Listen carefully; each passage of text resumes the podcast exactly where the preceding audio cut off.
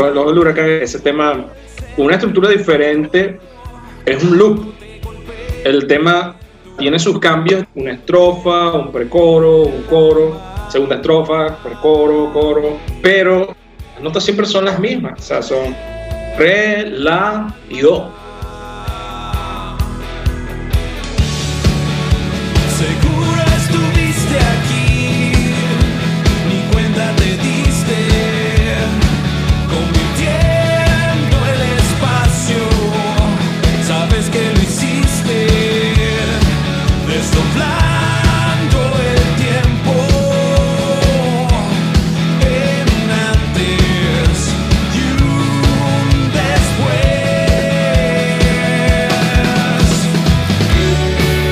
Coro me encanta, una línea muy fuerte. Dice que no será mañana que verás el cambio, pero aún así mantendré la calma y nunca me rendiré. Aunque no lo parezca, aunque sea muy difícil y aunque uno reciba tanto, tanto castigo, tanto dolor o, tanto, o sufra, o sea, lo importante es nunca rendirse ante las adversidades.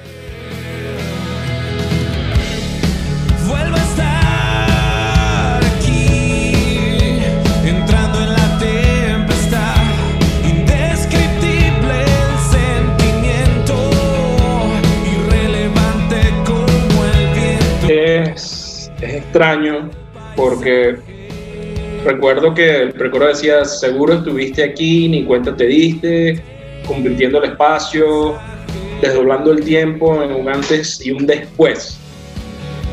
Seguro estuviste aquí, ni cuenta te diste, convirtiendo el espacio, sabes que lo hiciste. Bastante profundo eso. Como que si estuvieses viviendo una especie de déjà vu, como que esto es algo que has pasado o que has vivido en el pasado, pero con un color diferente y debes ser paciente y mantener la calma en cuanto a enfrentar las situaciones que te arroja la vida, pues, situaciones difíciles. que lo que hablaba Jorge sobre que el tema es como una especie de loop a nivel de progresión de acordes. Son unos mismos tres acordes tocados durante toda la canción de manera distinta, ¿ok? Pero son los mismos tres.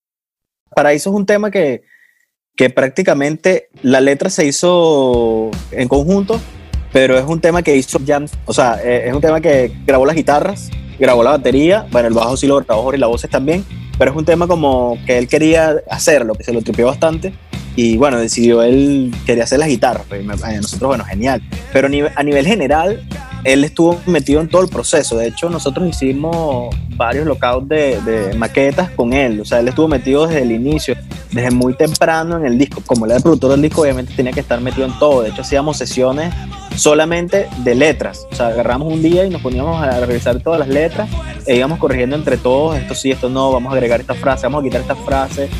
Estuvo muy involucrado en, en todo el proceso y también a lo interno, o sea, que eso fue lo que más nos gustó de trabajar con él, porque no era como que, ah, bueno, mándame los temas y yo veo qué hago y te mando esta idea y chao. No, no.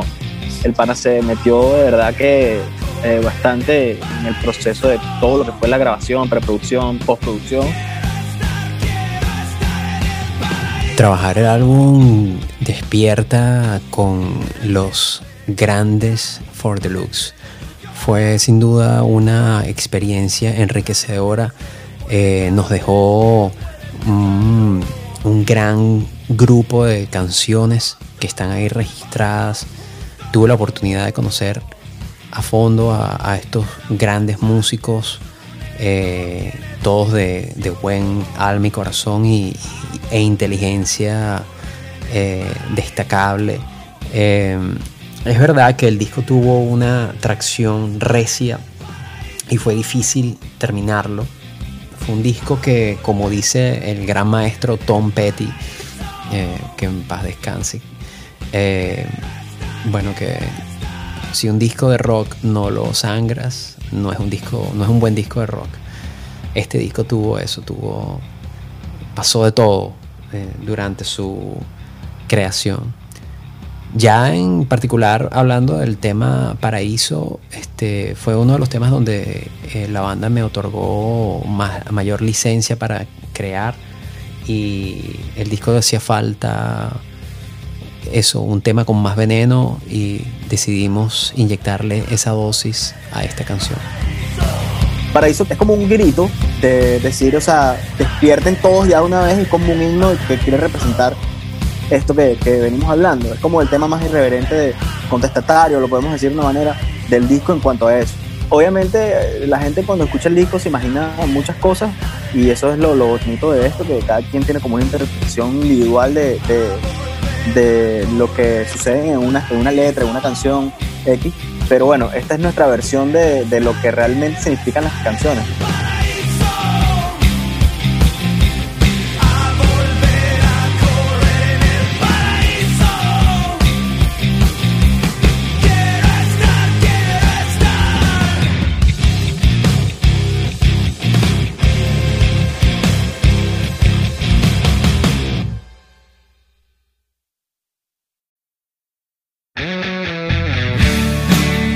En una de esas caímos con Jan, teníamos como un poquito de, temor por el tema de que no queríamos que sonara como Candy, pero cuando hablamos con él, hubo tanta química y él, se interesó tanto por el proyecto que nosotros como que, hey, este pana lo quiere hacer de verdad porque le gusta la banda, a él le gustaba la banda, de hecho habíamos compartido en otras ocasiones y de verdad quiere hacer el proyecto porque en, en los otros productores con los que hablamos era un tema económico. Voy a hacer esta banda por un tema económico, ¿entiendes? No es porque me gusta la banda. Entonces, ya cuando eso es un trabajo así, que lo ven de esa manera, no, no hay un feeling tan, tan, tan importante. Y bueno, con él la primera reunión fue eso, o sea, él se interesó eh, por el proyecto y quería grabar a la banda, entonces ahí fue donde nosotros realmente decidimos, fuimos a Valencia, me acuerdo, hicimos una primera reunión y no, o sea, ya, ahí en la primera reunión fue increíble, la química, todo, el, el manejo de Jan es súper profesional. Jan tiene en backstage, él tiene en Valencia una casa grande donde está el estudio, backstage Valencia. Y lo interesante de esa casa, que es lo que, más nos gustó, es que la banda podía ir a vivir allí. O sea, él arriba de la casa, uno- unos cuartos, cocina, baño, todo. Entonces, la banda se muda prácticamente a esa casa una semana, dos semanas, lo que vaya a durar el, el de grabación y vives ahí. Entonces, claro, la experiencia de grabar era súper interesante porque estaba la banda ahí todo el día compartiendo. Jorge cocina increíble, entonces Jorge todos los días hacía una comida y compartíamos. Entonces era más el tema de grabar, pero mezclado con, con el, compartir con la banda, con el productor, con Daniel, que también tiene un oído increíble, hace unas producciones increíbles. Y bueno, era eso, el ambiente, la química, el feeling, era, era súper, súper interesante de verdad que, que él trabajara allí. Yo recuerdo que quedé en segundo lugar en ese entonces, el que grababa la sesión de bajo más rápido en el estudio. Creo que nuestra sesión fue de 3, 4 días cuando yo fui a grabar los bajos y grabé los bajos de todas las canciones en un día, un día y medio, una cosa así. Y en primer lugar en el estudio estaba Ray, Ray el bajista de Candy él fue, grabó y grabó en ocho horas, una cosa así. Bueno, yo estaba, quedé ahí en segundo lugar. Estábamos como presionados. Precisamente yo para esa fecha, ya era mediados de 2014, recuerdo que estaba a pocos meses o a semanas de irme por primera vez. Yo fui para, para Trinidad a, a hacer mi, mi proficiency y varios estudios allá en la universidad. Y nos sentíamos con esa presión de como que, mira, hay que grabar, mira que te vas, mira que, que, que son pocos días y, y aparte de eso, venía como con cierta frustración porque era la, como que la tercera vez que grababa el, el disco. La segunda vez que grababa los bajos de este disco que se escucha, que, que es Despierta. Y wow, o sea, recuerdo que, que sentí una presión inmensa y dije, bueno, vamos a, vamos a trabajar. Y las voces también fueron grabadas en un día, un día y medio.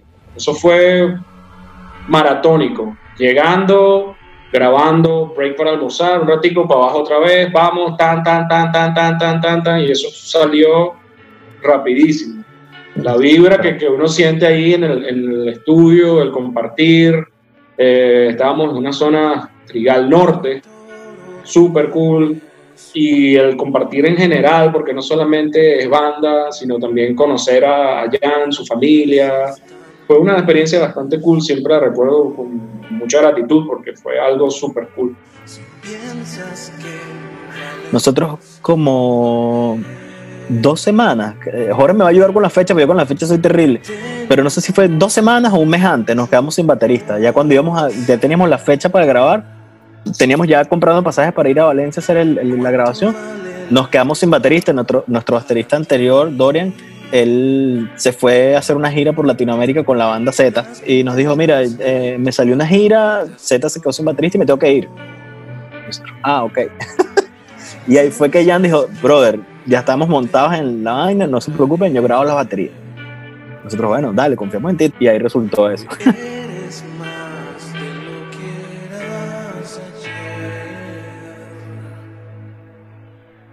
Jorge y yo nos mudamos a Panamá en el 2015, me parece, sí, en el 2015. Mientras nos acomodábamos en, el país y conseguíamos estabilizarnos y todo este tema, habíamos dejado un poco de lado la banda, pero sabíamos que en cualquier momento le íbamos a activar. Y fue en, eso, en ese momento cuando decidimos otra vez reiniciar el proyecto. Y bueno, comenzamos la búsqueda de bateristas y la primera opción fue ver qué bateristas que nos gustaran estaban en, en Panamá. Y bueno, ahí dimos de una con Martín. Oye, en ese momento yo estaba, creo que estaba tocando con dos bandas en panameñas. Y si bien For the Lutz conocía For the Lutz, porque For the Lutz se conocía, yo nunca me había detenido a escuchar la música de For the Lutz. Entonces, cuando él me escribe, también creo que él me dijo, ah, tu número, el, el número se lo había dado Alberto Jacobelli. Y yo ya en las otras bandas que había estado también se lo había dado Alberto Jacobelli. Y estaba como un poco divorciado de la música porque, a ver, no, no conseguía como ese plus. Yo soy muy de tocar con los panos. Entiendo cuando es un negocio, cuando es un trabajo, pero eso le suma mucho, le da muy- mucho valor a una banda. Y en verdad, con las bandas que estaba tocando aquí, estaban cool, pero no tenía eso. No tenía esa relación de terminamos de ensayar y me quedaba hablando paja. No pasaba, me quería ir a mi casa a dormir ir al otro día a trabajar. Entonces, en el momento que él me escribió, yo estaba en una situación personal también bastante rara, sobre todo musicalmente hablando. Solo sé que como al año, con la misma escena, sin haber escuchado mucho For the Lutz, sin nada tal, eh, coño, creo que lo escribiste carajo para que donde quiero tocar con alguien, pero para qué tal. Y le escribí y le dije, vamos a reunirnos para hablar. Me acuerdo que nos reunimos, fui, yo fui como bien fatalista y, y yo decía, bueno, si después de esto quieres seguir tocando, podemos echar. Bueno, el hecho es que después de la reunión estuvo como que de pinga, los conocí porque, como decía anteriormente, no los conocía y como que cada uno habló de su vida personal y lo que hacía y lo que había hecho con la banda, lo que sea, ta, ta, ta. Y dijimos, bueno, nada, vamos a cuadrar un ensayo. Y yo tengo algo que, que no sé si es bueno o malo. Yo pocas veces he tocado con otras personas que ya tienen canciones hechas. Pero en esos casos, o por lo menos en For the Lutz, yo no quise escuchar nada de For the Lutz. O sea, yo como que medio le pasé una vuelta y dije, ok, no me quiero contaminar, ojo, porque ellos me dieron toda la libertad de poder tocar como yo quisiese y, y, poder ejecutar la batería de la manera que yo quisiese, independientemente de lo que ellos ha- habían grabado, etcétera, cosa que fue muy de pinga y me abrió mucho, mucho la cabeza en el aspecto de, sabes que no me voy a contaminar con lo que ya hizo un baterista Entonces, claro, los primeros ensayos fueron como que mierda. Eh, yo le, le decía a Jorge, explícamela, pues no, o sea, no la escuché mal. Explícamela, dale, dale, dale. Y la mayoría de los temas fueron saliendo así. Y yo vine a escuchar los discos de For Deluxe como a los tres meses. Después de tocarlos. Entonces fue como que, ah, mira, esto está de pinga, esto que sí está de pinga, entonces lo metía. Entonces ya como que, que, que conseguí algo que me gustaba. Yo creo que nos sentíamos de pinga desde el primer día con, como con toda la confianza del mundo, tanto creativa musical como personal, ¿no? Martín nos dijo, bueno, eh, díganme tres canciones. Y, ah, bueno, le di tres canciones, eh, como una semana antes de la vaina, dos semanas, no me acuerdo. Y cuando íbamos a ensayar, el bicho que, ¿cuál eran las canciones? y yo, coño, este bicho. Bueno, hecho, sí es pero- irresponsable. Sí, irresponsable, weón. Pero empezamos a ensayar y Jorge le iba explicando más o menos las partes y la vaina fluyó tan rápido que después del ensayo que, que terminamos, y esto te, te lo voy a decir aquí, este, nosotros y que, marico, este bicho es paja, este bicho escuchó las canciones, weón. Pero después que hablábamos y vaina, nos, nos comentó que no, pues que, que- que- y, y de hecho ese ejercicio estuvo estuvo súper cool porque el trabajo quedó interesante. Ojo, escuchas hoy en día For Deluxe en vivo, eh, co- como estamos ahorita en Power Trio, y, y- y es muy diferente quizás a lo que escuchas en el disco, pues porque suena mucho más, más power, más camión, y, y eso, bueno, obviamente es el trabajo que hizo, que hizo Martín en la batería, pues. Bueno, para nosotros resultó súper bien, estamos de verdad contentos con, con esta nueva alineación y, este, y este formato que estamos manejando. En este disco lo, lo- bonito de, de Despierta es que este disco fue full colaborativo y salimos de, esa, de ese patrón de composición. Yo dejé, por ejemplo, el rol de, de compositor principal y entramos Pachuco escribiendo, José Luis escribiendo, el baterista escribiendo, opinando acerca de la estructura, o sea, nada está escrito en piedra. De hecho, eso pasó con muchas canciones, incluso Jan nos hacía correcciones en la parte de composición, de métrica, de, palabras, o sea, ya es algo nuevo para nosotros, pero forma parte de nuestra composición hoy en día, hemos estado trabajando similar en canciones nuevas. Eh, yo llego con una idea, un riff, una frase, eh, Pachuco lo elabora, Martín lo ve, hemos estado trabajando de esa manera últimamente. Bueno, para nosotros resultó súper bien. Estamos de verdad contentos con, con esta nueva alineación y este, y este- este formato que estamos manejando. Sí, a veces Pachuco se frustra un poco, por, bueno, por, lo entiendo por el tema de que de pasarse a una banda con dos guitarras, tener que tocar una, decir como que toco, que llena más, que... Pero sí, por ahora estábamos los tres y estamos de pinga, pues. Sí, bueno, lo que no lleno yo es la garrida, hace un poco de vaina y, y llena todo el ambiente. También, también ha sido difícil en el bajo. Ahora también estoy tratando de, como quien dice, llenar esos espacios que cubría una guitarra, porque éramos dos guitarras y un bajo. Pero ahora con Martín prácticamente vamos a tener, yo creo que lo que va a salir nuevo por va a ser muy interesante porque tenemos otra cabeza activa pensante y, eh, a nivel de composición que va a ayudar muchísimo. No, va. No vale. No, bueno, estamos trabajando. De hecho, ya estamos trabajando en nuevos temas. Y bueno, ese, ese es nuestro principal proyecto ahorita. Es, queremos hacer música con Martín, queremos sacar un nuevo disco y, bueno, eso es lo, lo que tenemos entre ceja y ceja. Sí, bueno, básicamente estamos componiendo sin ningún tipo de no strings attached, como nos va fluyendo y como, como vamos lográndolo. Eh, desde yo llegar con una idea, Pachuco llegar con otra, hacer otra en mi casa los tres juntos, de cero. Obviamente hay, hay una persona externa a la banda con un, con un legado musical distinto y o sea, cuando digo distinto es las influencias que yo tengo y creo que eso se puede ver reflejado. Pero va cool, va cool, la verdad ha sido, ha sido difícil ponernos de acuerdo muchas veces por temas de tiempo y, y, y bueno, ocupaciones de cada uno, pero creo que este es un buen momento para, para aprovechar el tiempo libre, que es lo que hemos venido haciendo más o menos grabando ideas, dejando material grabado que si bien funciona o no, en algún momento pues podremos agarrar toda esa cantidad de, de comida que tenemos y ver qué llevamos al horno, ¿no?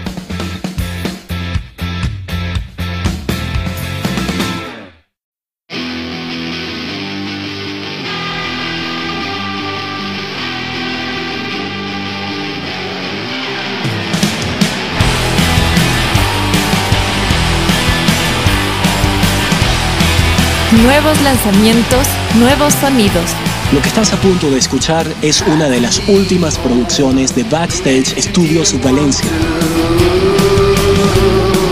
Even if you didn't want to, I had to leave home. Even if I didn't want to, I had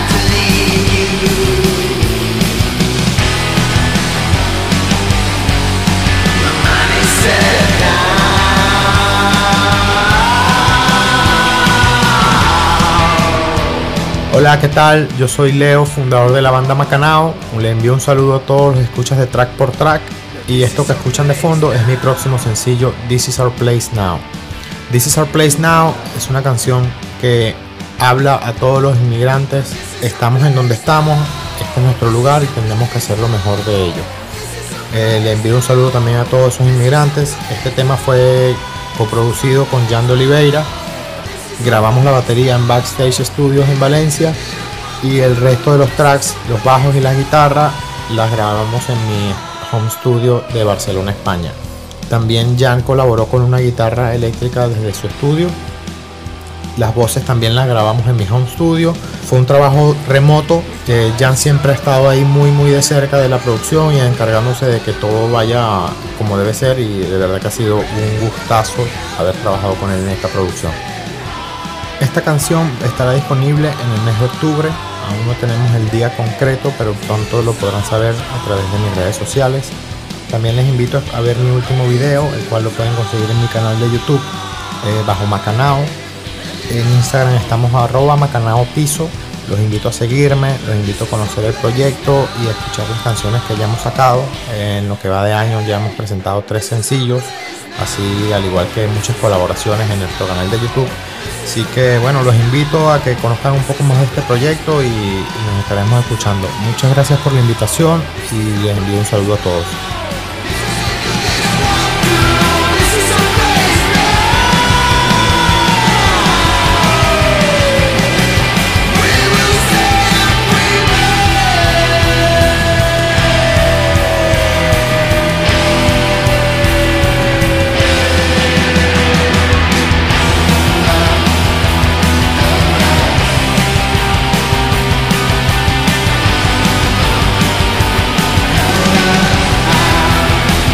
Te gustó lo que acabas de escuchar, visita backstagevalencia.com y entérate de los servicios que ofrecen como afinación de voces e instrumentos, grabación y captura profesional de audio, mezcla profesional en línea a remoto, postproducción de audio y producción musical integral para artistas y bandas. Backstage Studios Valencia es el equipo de trabajo que necesitas para desarrollar tu carrera musical. Antes de despedirme, quiero aprovechar para saludar a Supermastering. Ellos ofrecen mastering online analógico y digital totalmente personalizado y en tiempo récord, edición y postproducción de audio y restauración de proyectos musicales. Supermastering, no te quedes fuera del juego. Suena como los grandes, suena como el mercado te lo exige. Síguelos en Twitter e Instagram como Supermastering. También quiero darle las gracias a quienes colaboran en la realización de este podcast. Backstage Studios Valencia, encargados de la mezcla y mastering de este episodio. Maribel Ceballos, por el voiceover que identifica a este podcast. Ricardo Vizcarrondo, por la musicalización. Síguelo como Secrops en Instagram. Y a ti por haber llegado hasta esta parte del episodio. Te habló Álvaro Gargano y nos escuchamos en un siguiente track por track. Si te gustó este episodio y quieres enterarte de todas las novedades de este podcast, visita trackportrack.com y suscríbete a la lista de correos.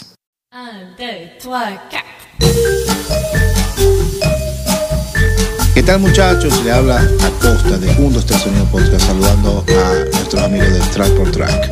Ya saben, vayan a Spotify, escuchen Track por Track, después 1, 2, 3 y ahí vamos. Saludos gente.